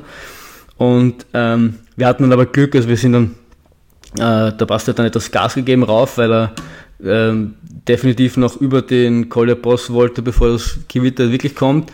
Ähm, und wir sind dann kurz bevor wir dann bei der nächsten Labestation waren, hat es zum Regnen angefangen und während wir dann ähm, Pause gemacht haben, hat es ein bisschen runtergehauen, es hat in der, in der Ferne ein bisschen gedonnert. Also es war dann im Endeffekt eh nicht so schlimm und war dann 20 Minuten, eine halbe Stunde später eh wieder weg. Also eh nicht so schlimm. Genau, und dann sind wir eben an diesem, jetzt war ich schon ein bisschen weiter davor, aber dann sind wir bei diesem Col de Boss angekommen, das ist dann Kilometer 93 und dann ging es eine, man sagt so schnell, so eine Forstautobahn runter, wo wir wieder echt, echt runtergebombt sind, wo wir wirklich wieder gutes Tempo gemacht haben. Ähm, dort hat dann auch der Michele auf uns gewartet am Col de Boss und ist mit uns runter und hat uns auch ein paar Mal versichert, ähm, was wir eigentlich dann noch für einen guten Speed drauf haben, obwohl wir dann irgendwie schon, pff, wie lange waren wir denn unterwegs? Da waren wir sicher schon 17, 17 Stunden unterwegs. Ja, ich glaube, wir waren schon 17 Stunden unterwegs und sind dann einmal runtergebombt wie die Iren. Ähm, waren dann eben beim, bei Colina, Colcalina, ah, ich kann das nicht aussprechen, ähm, Kilometer 94 bei der Laberstation. Das war auch witzigerweise jene Laberstation, ähm, wenn ich nochmal kurz zurückspringen darf zu letztem Jahr. Ähm, wir waren eben in, im selben Modell wie dieses Jahr und dort haben wir einen Schweizer kennengelernt, der aus der französischen Schweiz kommt, wenn ich das richtig in Erinnerung hatte. Und der hat uns immer erzählt, dass er, wir haben am, am, Freitag irgendwie kennengelernt, ähm, und der hat uns immer erzählt, dass er beim Langen mitmacht. Und dann bin ich damals eben den, den kurzen gelaufen und da ist, da ist man dann eben bei derselben Labestation. Und ich habe dann damals bin hingegangen, das war für mich Kilometer 23 damals und eben bislang Kilometer 94, habe dann ähm, in mich hineingefuttert und wollte dann wieder loslaufen und sehe ich eben irgendwo auf der Seite neben den Essen-Dings mit dem Kopf in den, in den, in den, in den Händen so, ähm, dass ihm äh, ganz schlecht gegangen ist und bin dazu hingegangen so, hey, hey, wie geht's da? Du brauchst eh nur noch 23 Kilometer, ähm, beweg dich lieber so nach dem Motto. Und ähm, also ist dann wirklich aufgestanden, ist mit mir die paar Meter mitgelaufen und hat sich dann am nächsten Tag dafür bedankt, dass ich ihm da quasi eine, Motivation, eine Motivationsschub gegeben habe, sich aus dieser Arbeitsstation rauszubewegen und dass er da weitaus länger gesessen wäre. Lustigerweise hat er mir dieses Jahr unter einem meiner Instagram Bilder genau dasselbe wieder, wieder gesagt und sich nochmal dafür bedankt, dass ich ihm da aufgescheucht habe. Und dann das habe ich, hab bei dieser Labestation wieder denken müssen, und ich habe dann sein Gefühl durchaus verstehen können. Ich meine, er war zwar um einiges schneller unterwegs, er ist dann, ich glaube, er hat 16,5 Stunden gebraucht und das, ja, also er war, war schon wirklich von, von, der, von der ganz schnellen Sorte. Und er hat auch dann den, die letzten 23 Kilometer ist er dann, war er dann sogar noch vor mir im Ziel, als ich, als ich den kurzen gelaufen bin. Also er war dann echt ein guter, aber in dem Moment ist ihm echt nicht gut gegangen und da hat er ein bisschen einen Tritt in den Arsch gebraucht. So das, wie man auf gut Deutsch sagt. Genau. Und dort, ähm, dort haben wir dann wieder Pause gemacht. Dann habe ich auch zum ersten Mal ähm, Verschleißerscheinungen an den Füßen gehabt. Äh, ich habe mir, weil ich weil es eigentlich besser wissen sollte, aber ist ein bisschen ein Wolf gelaufen. Das heißt, ich habe mir dann nochmal eine gefühlt 5 cm Schicht Vaseline aufgetragen, also ein Wolf zwischen den Beinen. Und ich hatte eine, gespürt, dass eine fette Blase ähm, ich im linken Dings habe. Die habe ich dann habe dann auch zum ersten Mal Socken gewechselt, weil durch dieses Flussquerung, mir war das dann teilweise wirklich zu blöd, ähm, da so über die Steine drüber zu hoppeln und irgendwie den Weg rauszusuchen, ähm, wie ich da jetzt mit trockenen Füßen drüber komme. Äh, für das hatte ich echt keinen Kopf mehr, also bin ich dann teilweise einfach, ist wurscht, durch den Fluss durch. Und das ist halt auch nicht die weiseste Taktik, die man da anwenden kann. Für die habe ich dann ein bisschen natürlich bezahlen müssen, haben wir das Ganze mit Leukoplast dann ähm, getaped, Socken gewechselt und danach war es eigentlich, äh, eigentlich wieder voll in Ordnung. Und das ist halt auch was, was, was wichtig ist bei solchen Ultra-Dingen. Man muss die Probleme ähm, gleich behandeln, weil sonst wären sie noch größere Probleme. Das habe ich definitiv bei meinem Wolf nicht gemacht. Ähm, ich habe zwar ähm, vor dem Rennen ähm, Vaseline aufgetragen, aber durch ein, zwei Klopausen der größeren Art ähm, ist diese Vaseline wieder runtergekommen und ich habe es, habe es verabsäumt, quasi dann direkt danach ähm, das, das Vaseline wieder neu aufzutragen und dafür habe ich dann einfach bezahlt. Also ich habe dann bis zum Schluss, es war dann nicht schlimm, aber ich habe es bis zum Schluss gespürt und hätte das Problem definitiv vermeiden können. Bei den Füßen habe ich es definitiv richtig gemacht, weil ich es äh, auf dem Downhill zu, dem, zu der, zu der Labelstation gespürt habe und dort dann, dort dann gleich behandelt habe. Wobei ich auch den, muss, da muss man auch den Michele danken, weil ähm, der hat uns vorher als Tipp gegeben, die Socken auf jeden Fall nicht ins Dropback, sondern immer ein paar Reservesocken im Rucksack mitführen, eben für genau diese Fälle und das war Goldes wert, weil ohne dem hätte ich äh, dort keine Socken mehr gehabt und hätte meine, meine Socken nicht wechseln können. Also ab jetzt werde ich immer Socken dabei haben. Ganz wichtig. Genau. Und dann eben der letzte wirkliche harte Anstieg zum Refugio Avero, Avero, Avero, Avero. Und da haben wir den Tipp bekommen, defensiv angehen, defensiv angehen, defensiv ankommen. Der Michele ist dieses Ding auch schon mal gelaufen und hat uns da halt ähm, mit wichtigen Tipps eben unterstützt. Und wir sind das echt, echt sehr defensiv angegangen. Ich habe da einige Male gehört, Flow defensiv. Und das war, das war auch gerade so die Phase, wo der Bass so ein bisschen tief hat und wir sind echt ganz langsam rauf. Und ich habe dann auch schon gemerkt, dass ähm, normalerweise, wenn ich dann langsamer geworden bin, waren wir dann eigentlich immer relativ nah beieinander. Und da habe ich schon gemerkt, dass dass auch im Basti so ein bisschen, gerade so ein bisschen der Saft ausgeht, weil er dann trotzdem, dass ich wirklich langsam war, ähm, immer mehr abgerissen ist. Aber wir haben uns dann trotzdem gemeinsam raufgearbeitet und äh, durften dann auch gemeinsam nach über 20 Stunden im Basti seinen ersten 100 Kilometer feiern. Und da habe ich dann ungefähr ab Kilometer 99 habe ich jede 100 Meter angesagt, dann sind wir gegangen 99,1. 99,2, 99,3. Einfach auch, um so ein bisschen, bisschen zu unterhalten und ein bisschen von seinen Schmerzen, seinem aktuellen Zustand abzulenken, einfach nur ein bisschen für Entertainment sorgen. Und als wir dann 100 hatten, haben wir dann kurz gejubelt ähm, und sind dann eigentlich wieder, wieder weiter.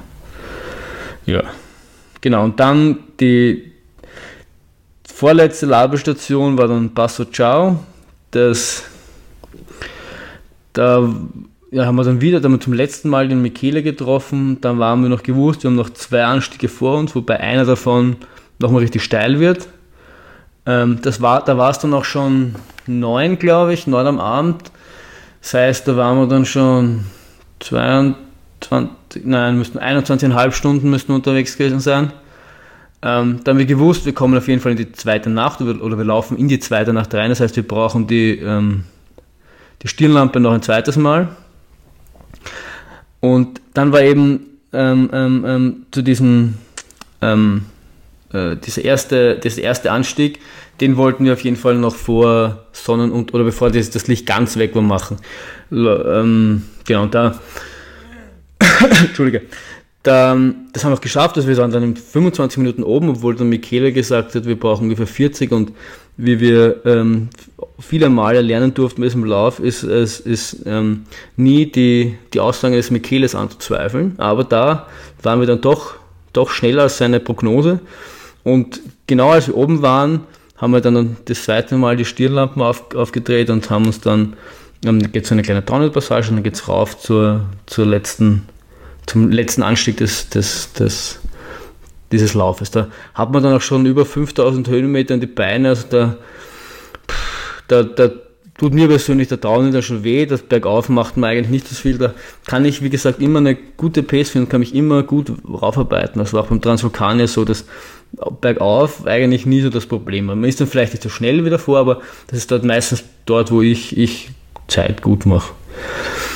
Ja, dann, dann ist es dunkel, dann ist zum zweiten Mal dunkel geworden, dann war schon echt das Gefühl, jetzt hätte ich dieses Scheißding endlich gern vorbei. Jetzt bin ich schon lang genug unterwegs, jetzt bin ich schon lang genug auf den Beinen Wir haben viel gesehen, wir haben viel erlebt, wir haben, äh, es war wirklich geil, aber bitte, jetzt kann es dann auch schon vorbei sein. Und dann habe ich mich eben noch erinnern können, dass der letzte Anstieg zwar von der Weiten etwas wilder ausschaut, aber im Endeffekt gar nicht so wild ist. Das habe ich auch kommuniziert. Ich glaube, dass man der Basti anfänglich nicht ganz so geglaubt hat, weil, weil er halt doch wild ausschaut, aber er hat mir im Nachhinein recht gegeben, deswegen kann ich mir da auf die Schulter klopfen. Und dann ging es eben von Kilometer 106 oder 107, ging es dann eben eigentlich nur noch bergab bis, bis nach Cortina d'Ampezzo.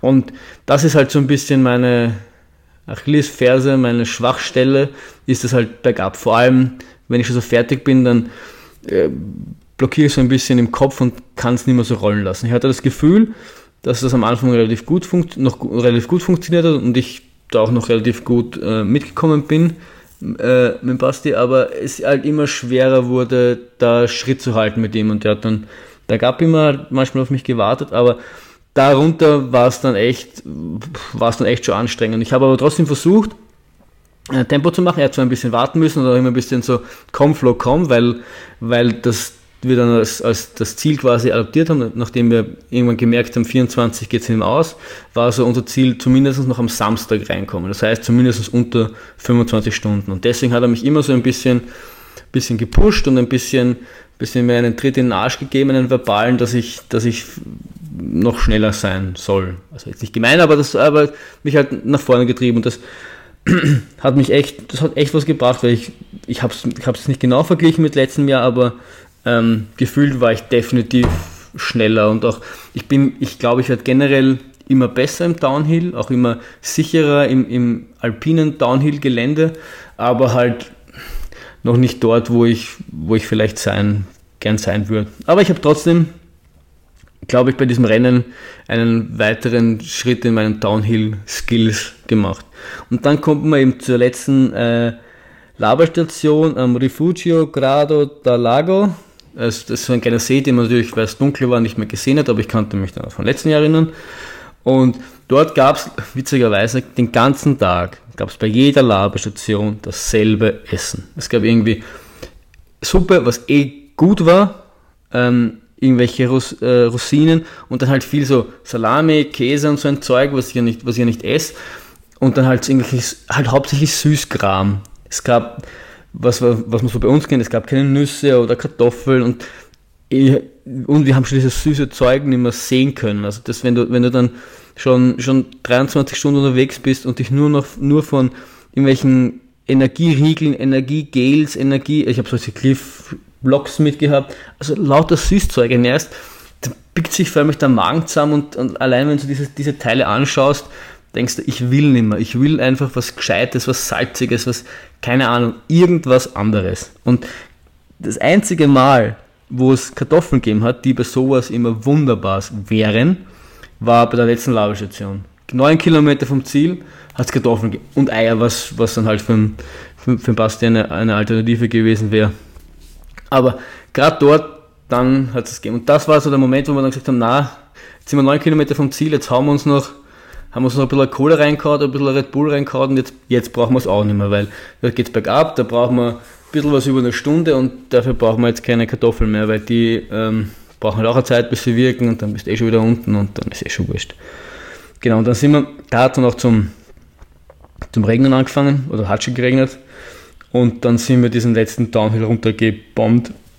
Ja, teilweise, also ich hatte den vom letzten Jahr ziemlich steil in Erinnerung und bin den auch teilweise wirklich gegangen, weil er so steil und wurzelig war und hatte vor dem halt auch noch, noch gehörigen Respekt. Ich meine, Ehrlich gesagt muss man sagen, nach Transvulkania und dem Abstieg von Roccas de los Muchachos kann mich sowieso nichts mehr schockieren. Aber ich hatte, fand ihn echt, echt okay. Also er war, er war teilweise natürlich schon steil, das man, muss man schon sagen, aber er war wirklich nicht schlimm. Wir sind alles eigentlich dann durchgelaufen runter. Außer wenn, wenn wir wieder mal Leute überholt haben und das war halt dann teilweise doch Single Trail, dann musst du ihn ein bisschen langsamer machen, bis du wieder überholen kannst. Ich mag es dann nicht so sehr, wenn man zu zu druckvoll ähm, hinter wem läuft, wenn der eh schon so lange unterwegs ist und, und, und so viele Kilometer in den Beinen hat, dass du den auch noch stresst und dann irgendwie beim Single Trail außen überholst und dann vielleicht irgendwie hinfliegst oder so irgendwas. Das versuche ich meistens zu vermeiden, deswegen bin ich dann etwas, warte ich dann ein bisschen ab und schaue, dass ich eine passende Stelle finde, wo ich dann überholen kann. Und wir haben, wir haben noch immer, noch immer kontinuierlich Leute überholt. Und das war echt, echt geil. Und dann kommt man da runter und dann kommt man, kommt man nach Cortina, also in die, in, kommt man auf die Straße, kommt nach Cortina und liest Ultimo Kilometer oder so irgendwas, halt auf Italienisch, letzter Kilometer. Und dann fängt man schon langsam zu realisieren an, dass man dieses Teil jetzt echt, echt gepackt hat. Und wir haben auch schon vorher darüber geredet, wie, wie es dann sein wird, quasi dieser Einlauf und dieser, dieser, dieser Triumph, dass man es geschafft hat. Und wir haben uns zwei Szenarien irgendwie erarbeitet. Entweder wir sind so fertig, dass wir sowieso keine Emotion zeigen können, oder es überkommt uns dermaßen, dass wir irgendwie dann, ja, dass wir einen, einen emotionalen Einbruch haben, weil wir so glücklich sind, dass wir es geschafft haben. Es ist dann eher Ersteres geworden. Wir waren so fix und fertig, dass wir uns zwar in die, in die Arme gefallen sind und wahnsinnig glücklich waren, dass wir geschafft haben, aber im Endeffekt zu keiner großen Emotionsregung irgendwie imstande waren, da irgendwie was zu zeigen oder irgendwas zu spüren, weil es einfach, wir waren dann im Schluss endlich 24 Stunden und 50 Minuten unterwegs und haben diese 120 Kilometer echt, echt gepackt. Man muss dazu sagen, diese Emotionen kommen dann so in den nächsten Tagen so hin und wieder, wenn man dann zum ersten Mal die Bilder wieder sieht, wenn man dann zum ersten Mal ähm, irgendwelche WhatsApp-Nachrichten beantwortet und ähm, so ein bisschen erzählt oder so wie ich da jetzt das Ganze nochmal Revue passieren lasse, dann überkommt es einem schon hin und wieder und man begreift dann so wirklich, was man da, was man da eigentlich geleistet hat. Und ähm, ja, dann kriegt man, kommt man ins Ziel, es hat geschüttet, es war uns aber scheißegal. Äh, kriegt man so eine finnische Weste. Ähm, dann haben der, der Martin, der Freund von äh, Sebastian und, und, der Michele haben dann auf uns gewartet, haben uns dann im, im Hotel waren wir dann, also mit direkt ins Hotel gefahren, weil es eben nass war und wir keine Ersatzkleidung mit hatten, weil wir wussten, dass der Michele da ist und mit dem Auto auf uns wartet und uns dann ähm, zurückbringt. Ähm, zurückgebracht und äh, geduscht und haben dann noch, also wir waren eben kurz vor zwölf und haben dann noch bis halb zwei sind wir noch draußen gesessen und haben Bier getrunken und der Michele hat uns äh, gekauft Obst und Chips und halt so ein bisschen was zum Essen, um so ein bisschen anzufangen, äh, das riesige Kalorien, Kaloriendefizit etwas aufzuarbeiten und haben dann versucht, diese letzten 25 Stunden irgendwie zu verarbeiten. Und ich glaube, es ist uns, ich weiß nicht, ob es bis jetzt schon wirklich ganz geglückt ist, ähm, aber wir haben halt damit angefangen, haben ein Bier getrunken, haben festgestellt irgendwie, dass wir, dass wir, dass wir es noch nie so lange für ein Bier gebraucht haben, weil es irgendwie nicht wirklich gut geflossen ist, aber es war, das Symbolische war es wichtiger, dass wir es geschafft haben und dass, dass wir dann getrunken haben. Also irgendwie runtergewürgt und sind dann um halb zwei äh, sichtlich erledigt äh, ins Bett gefallen und haben und witzigerweise, ich habe bis jetzt eigentlich immer die Erfahrung gemacht, dass, dass nach solchen langen Dingen, ich meine, solche langen Dinge habe ich noch nie gemacht, das war jetzt bis jetzt mein längster Lauf in Strecke und, und Zeit, also in Distanz und Zeit, aber dass ich nach Ultras generell eigentlich fast nicht schlafe und die letzten haben eigentlich das Gegenteil bewiesen. Auch beim Transvulkanier bin ich eingeschlafen und habe sechs Stunden durchgeschlafen. Bei, nach, nach dem Lavaredo habe ich auch sieben Stunden, siebeneinhalb Stunden geschlafen da war man aber fast, da war ich mir sogar fast sicher, dass das kein Problem ist, weil wir war, ich habe dann nachgerechnet, wir waren dann ungefähr, oder ich war ungefähr 43 Stunden wach, also mit den 25, fast 25 Stunden laufen und mit dem, dass wir am Freitag, also wir sind am Freitag um 7 in der Früh, 8 Uhr in der Früh aufgestanden und dann am Sonntag um 2 Uhr in der Früh, halb 2 Uhr in der Früh schlafen gegangen. Also ja, ist schon, ist schon ein ordentliches Stückel. Und das Bemerkenswerte war ja, dass, der, dass ja das noch immer Leute unterwegs waren. Also der, der, der Zielschluss war ja am Samstag um, am Sonntag um 5 Uhr in der Früh. Und da gibt es Leute, die sind zwei Minuten vor der Cut-Off rein. Also das ist ja noch, noch mal unvorstellbar. Und das hat die ganze Nacht noch durchgeschüttet. Das heißt, die Verhältnisse waren dann jetzt nicht leichter, aber pff. wir waren auf jeden Fall froh, noch am Samstag reingekommen zu sein, froh, den Western States, die Western States Qualifying Zeit geschafft zu haben, der lustigerweise am selben Wochenende stattgefunden hat. Also das dann am, am Sonntag dann noch ein bisschen verfolgt, also ist auch, auch sehr spannend. Ähm, es hat mich zwar zweifeln lassen ein bisschen. Zwischenzeitlich habe ich mir gedacht, äh, ob das wirklich eine kluge Idee ist, beim Western State mitzumachen, weil der ja nochmal 40 Kilometer länger ist als der Lavaredo Ultra Trail, weil er eben 100 Meilen ist. Und nochmal ein bisschen heißer ist. Also das, im Chimabanke war es ja, ja bekanntlich heiß und ich habe meinen Kreislauf so ein bisschen die Probleme gehabt. Da muss man wahrscheinlich dann noch äh, für ein, müsste man dann wahrscheinlich für den Western States, wenn man genommen werden würde, ähm, noch etwas an seiner Hitzestrategie arbeiten.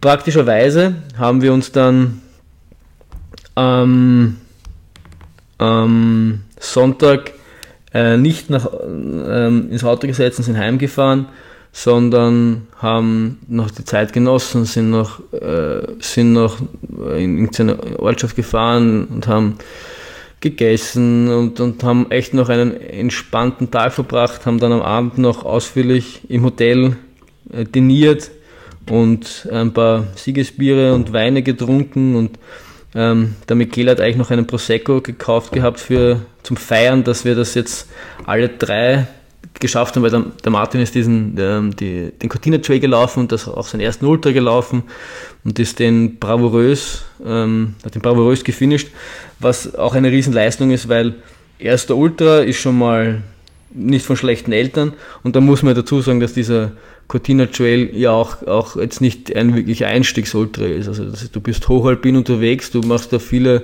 machst 2500 Höhenmeter im, im hochalpinen Gelände, also das das ist kein Kindergeburtstag. Und ähm, da, da dann so mit einem Grinsen zu, zu finishen, ist halt auch eine, eine Wahnsinnsleistung, die man die viel Respekt abzollt und deswegen ja, haben wir, haben wir das alles nochmal genossen gemeinsam, haben nochmal die Erlebnisse der, der letzten Tage Revue passieren lassen und das ein oder andere Mal gesagt, wie schön es ist und dass wir eigentlich äh, durchaus noch uns vorstellen könnten, ein paar Tage anzuhängen, aber am Montag, also zum Zeitpunkt dieser Aufnahme gestern, haben wir uns dann trotzdem am Weg nach Hause machen müssen und sind etwas wehmütig aus Cortina rausgefahren. Und ja, war, war summa summarum echt, echt einzigartig. Genau, und nochmal, also wie ich ja schon gesagt habe, wir haben kontinuierlich Leute überholt. Wir sind dann von ähm, 1600 Startern ungefähr 600 93. geworden. Wir sind ex equo ins Ziel. Das ist beides 24 Stunden, 50 Minuten und 53 Sekunden.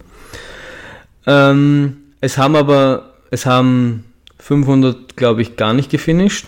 Das heißt, irgendwie 1100 Finisher waren es. Aber wir sind von 1600 Startern 694 geworden. Das ist, finde ich, eine sehr respektable Leistung. Wir sind im vorderen, in der vorderen Hälfte des Feldes. Und ähm, das finde ich echt, echt cool. Die Siegerzeit, nur um da so ein bisschen ein, ein, ein Verhältnis zu bekommen, was, was so die, die, die Spitzenläufer laufen, gewonnen hat irgendein Franzose, glaube ich. Ja, ein Franzose in 12 Stunden, 32 Minuten und 34 Sekunden. Unpackbar, da waren wir gerade in Chimabanke, glaube ich, bei Kilometer 66 ist der schon ins, ins Ziel gelaufen. Also es ist ja Wahnsinn. Zweites geworden ein Amerikaner, der Swanson, Seth Swanson der lustigerweise auch mal beim Western States Zweiter geworden ist, zweimal glaube ich sogar. Ja, sonst, ja, un unglaublich, unglaublich geil. Also kann man, kann man kaum in Worte beschreiben. Und auch irgendwie witzig, wenn man, wenn man quasi zu zweit dieses, dieses Ding macht, und das haben, das haben wir dann während der Autofahrt das ein oder andere Mal besprochen, ähm, ist einfach, ist einfach, also das ist, das, das ist das kann man, kann man schwer beschreiben, wie das ist, wenn man 25 Stunden lang äh, äh, miteinander an so einem Ding arbeitet. Das, das schweißt dann schon ein bisschen, ein bisschen zusammen. Und ähm, kann man so schwer, so schwer nicht vergessen. Genau, also es waren, waren jetzt irgendwie sehr, sehr bewegte zwei Monate, kann man sagen, weil auch der Transvulkan ja eigentlich ein, ein irrer Lauf war und fast ein bisschen es klingt blöd, aber fast ein bisschen schade, dass die so nah aneinander waren, weil, das, weil die doch, doch zwei so besondere, wirklich besondere Ereignisse waren mit äh, besonderen Mitläufern. Und ähm, ja, normalerweise ziehe ich die etwas, etwas mehr auseinander, aber dieses Mal, diese, diese einmaligen Gelegenheiten ähm, musste ich einfach beim Shop ergreifen und das Ding machen. Ja, ich überlege gerade, ob es noch irgendwas gibt, was ich erzählen soll, will, muss, kann oder so. Genau, es gibt, ich werde es dann vielleicht in dem Blogpost, den ich, den ich zu, diesen Pod, zu dieser Podcast-Folge aufstellen, ein paar Fotos rein und ich habe auch mit, ich habe mir extra eine GoPro Session 4 gekauft, um so ein bisschen Videos zu machen. Vielleicht werde ich das Ganze eben, eben auf die Seite geben, dann könnt ihr euch mal anschauen, damit ihr ungefähr wisst, von, was, ich da, von was ich da rede, damit ihr euch ein bisschen vorstellen könnt, wie das, wie das so dort aus, ausgeschaut hat. Ich habe leider, ähm, ich habe ein, hab ein paar gemacht und auch der Mikela hat ein paar gemacht, die ich, die ich allerdings noch nicht habe. Aber ich habe sicher weniger gemacht, als ich wollte, aber gerade dann im zweiten Teil, ähm, wo, wo es uns dann dreckig gegangen ist, hatte ich echt null Bock, äh, da jetzt noch die GoPro rauszuholen und irgendwie mit einem ähm, angefressenen Gesicht irgendwie in die Kamera zu schauen oder zu was zu reden. Aber am Anfang habe ich, hab ich zwei, drei Videos gemacht und die werde ich dann äh, irgendwie online stellen und dann, dann verlinken, dann könnt ihr das anschauen. Also schaut auf die Show Notes. Genau. Habe ich sonst noch irgendwas? Genau, also nächste Planung für, für was, was kommt danach? Danach kommt jetzt erstmal ein Zeital nix. Ich werde ich werd diesen Post-Frühjahr, diesen Post-Ultra-Frühjahr, den ich jetzt hatte, der, der relativ kompakt war und relativ viele Wahnsinnserlebnisse hatte, dann ähm, die nächste Episode widmen, wie es dann ähm, weitergehen wird. Aber so kurz angedeutet gibt es jetzt mal ein, eine, im Grunde eine Sommerpause, mal ein bisschen durchatmen. Es waren doch nur vier oder fünf Wochen zwischen Transvulkania und, und Lavaredo und jetzt wird auch mal etwas die Woche wird äh, auf jeden Fall gar nicht gelaufen. So geht es mir eigentlich schon äh, relativ gut. Äh, hauptsächlich die, die Oberschenkel habe ich wirklich gespürt.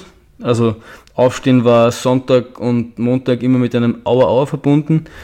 Was auch relativ normal ist, die Füße sind mir ziemlich, ziemlich aufgegangen. Also am, am, am Sonntag am Abend, als ich meine Füße gesehen habe, die waren, also die, die, die, der Sprunggelenk oder die Dings waren ungefähr gefühlt das Doppelte ihrer normalen ähm, Größe. Das hat mich etwas schockiert, überrascht, so in die Richtung. Aber das, das geht mittlerweile auch ganz gut. Das Aufstehen tut mittlerweile auch nicht mehr weh. Rücken ist eigentlich auch alles in Ordnung. Also ich, kein Vergleich zum, zum letzten Mal. Also mein erster Hunderter oder meine ersten über 100 Kilometer waren in der Dirndltal. Und da ist es mir wesentlich, wesentlich äh, schlimmer ergangen. Ähm, und also im, im Sinne davon, wie es mir nachgegangen ist. Und mittlerweile fühle ich mich echt schon wieder, wieder okay. Ich habe, was ich auch gemerkt habe, ich habe gemerkt, diese, diese, diese, dieser lange Schlafentzug ist mir wahnsinnig nachgegangen. Ich hätte, bin am Sonntag, wir sind am Sonntag eben, jetzt fällt mir da noch was ein, wir sind am Sonntag eben dann in, in so eine Nachbarortschaft gefahren, ich habe vergessen, wie es geheißen hat, und ich hätte ständig schlafen können. Wir haben wir haben am Vormittag dann nochmal eine, eine zwei Stunden Pause gemacht, wo ich, wo ich geschlafen habe. Wir sind im Auto hingefahren, wo ich, wo ich fast eingeschlafen wäre. Wir sind im Auto zurückgefahren, da habe ich kaum meine Augen aufhalten können. Ich habe sehr mit mir kämpfen müssen. Dann in, in der Nacht von Sonntag auf Montag habe ich logischerweise viel geschlafen. Dann auch am, am, am Montag, ähm, ich habe von Montag auf heute fast zehn Stunden geschlafen und heute schon wieder ein, ein Mittagsschläfen gehalten. Das heißt, ich merke schon noch, wie der Körper quasi ähm, von mir jede Minute Schlaf einfordert. Und gerade von heute auf morgen in Wien ist relativ heiß und das normalerweise so, so eine Zeit, wo ich Probleme habe im Einschlafen. Aber gestern habe ich mich ins Bett gelegt um halb zehn und putz, ich war weg und bin, bin heute, bin irgendwie fast zehn Stunden später aufgewacht. Merklich besser, aber ich merke schon noch, dass da, dass diese, diese massive Anstrengung, die ich, da, die ich da hinter mir hatte, ich meine, ich war zwar nie wirklich im hohen Pulsbereich, aber halt über diese wahnsinnig lange Dauer, ähm, das hat mir schon, schon, schon zugesetzt und ich merke, wie, wie, wie der Körper da jetzt schon langsam beginnt, sich, sich selbst zu, ähm, sich selbst zu, regener also zu regenerieren. Ähm, ich könnte auch ständig essen und ich glaube, ich tue es auch derzeit. Also ich war, war noch gestern noch Burger essen, nachdem ich heimgekommen bin und habe gemerkt, dass mir das richtig gut getan hat. Und ich merke, lustigerweise merke ich schon wieder, dass Süßkram schon wieder geht. Ich hätte gedacht, ich, mir wird länger irgendwie schlecht von diesem Zeug, aber, aber ich finde mittlerweile die Gedanken an Cliff Bars nicht mehr ganz so grauslich wie am Samstag um Mitternacht. Also von daher geht das. Genau.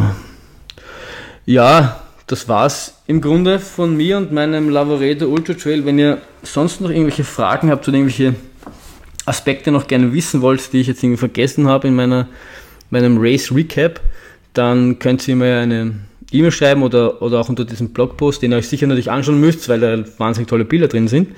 Ähm, könnt ihr mir auch einfach Kommentare schreiben und Fragen. Ich versuche das zu beantworten und wenn es einige Fragen sind, dann kann ich, das, kann ich dem auch durchaus nochmal eine Folge widmen. Also ähm, nachdem ich jetzt zumindest das, das mein nächstes Rennen ist dann im Oktober, Ende Oktober, also da ist noch ein bisschen hin, bin ich eh immer dankbar, wenn ich wieder ähm, Themen für weitere Folgen bekomme, nachdem die jetzt dann keinem speziellen Rennen mehr für eine Zeit gewidmet sein können. Ansonsten, ähm, ja, ihr könnt mir, wenn ihr, wenn ihr euch diese, diese, diese irre, diesen irren Lauf auch, auch auf, auf den Track anschauen wollt, folgt mir auf Strava. Da habe ich den, den gepostet.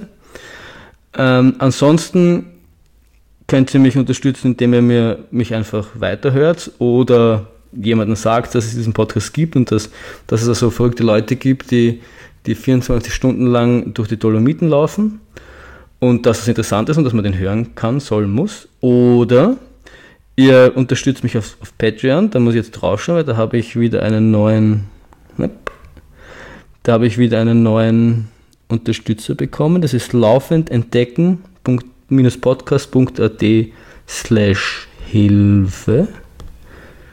Dann kommt ihr zu meiner Patreon-Seite.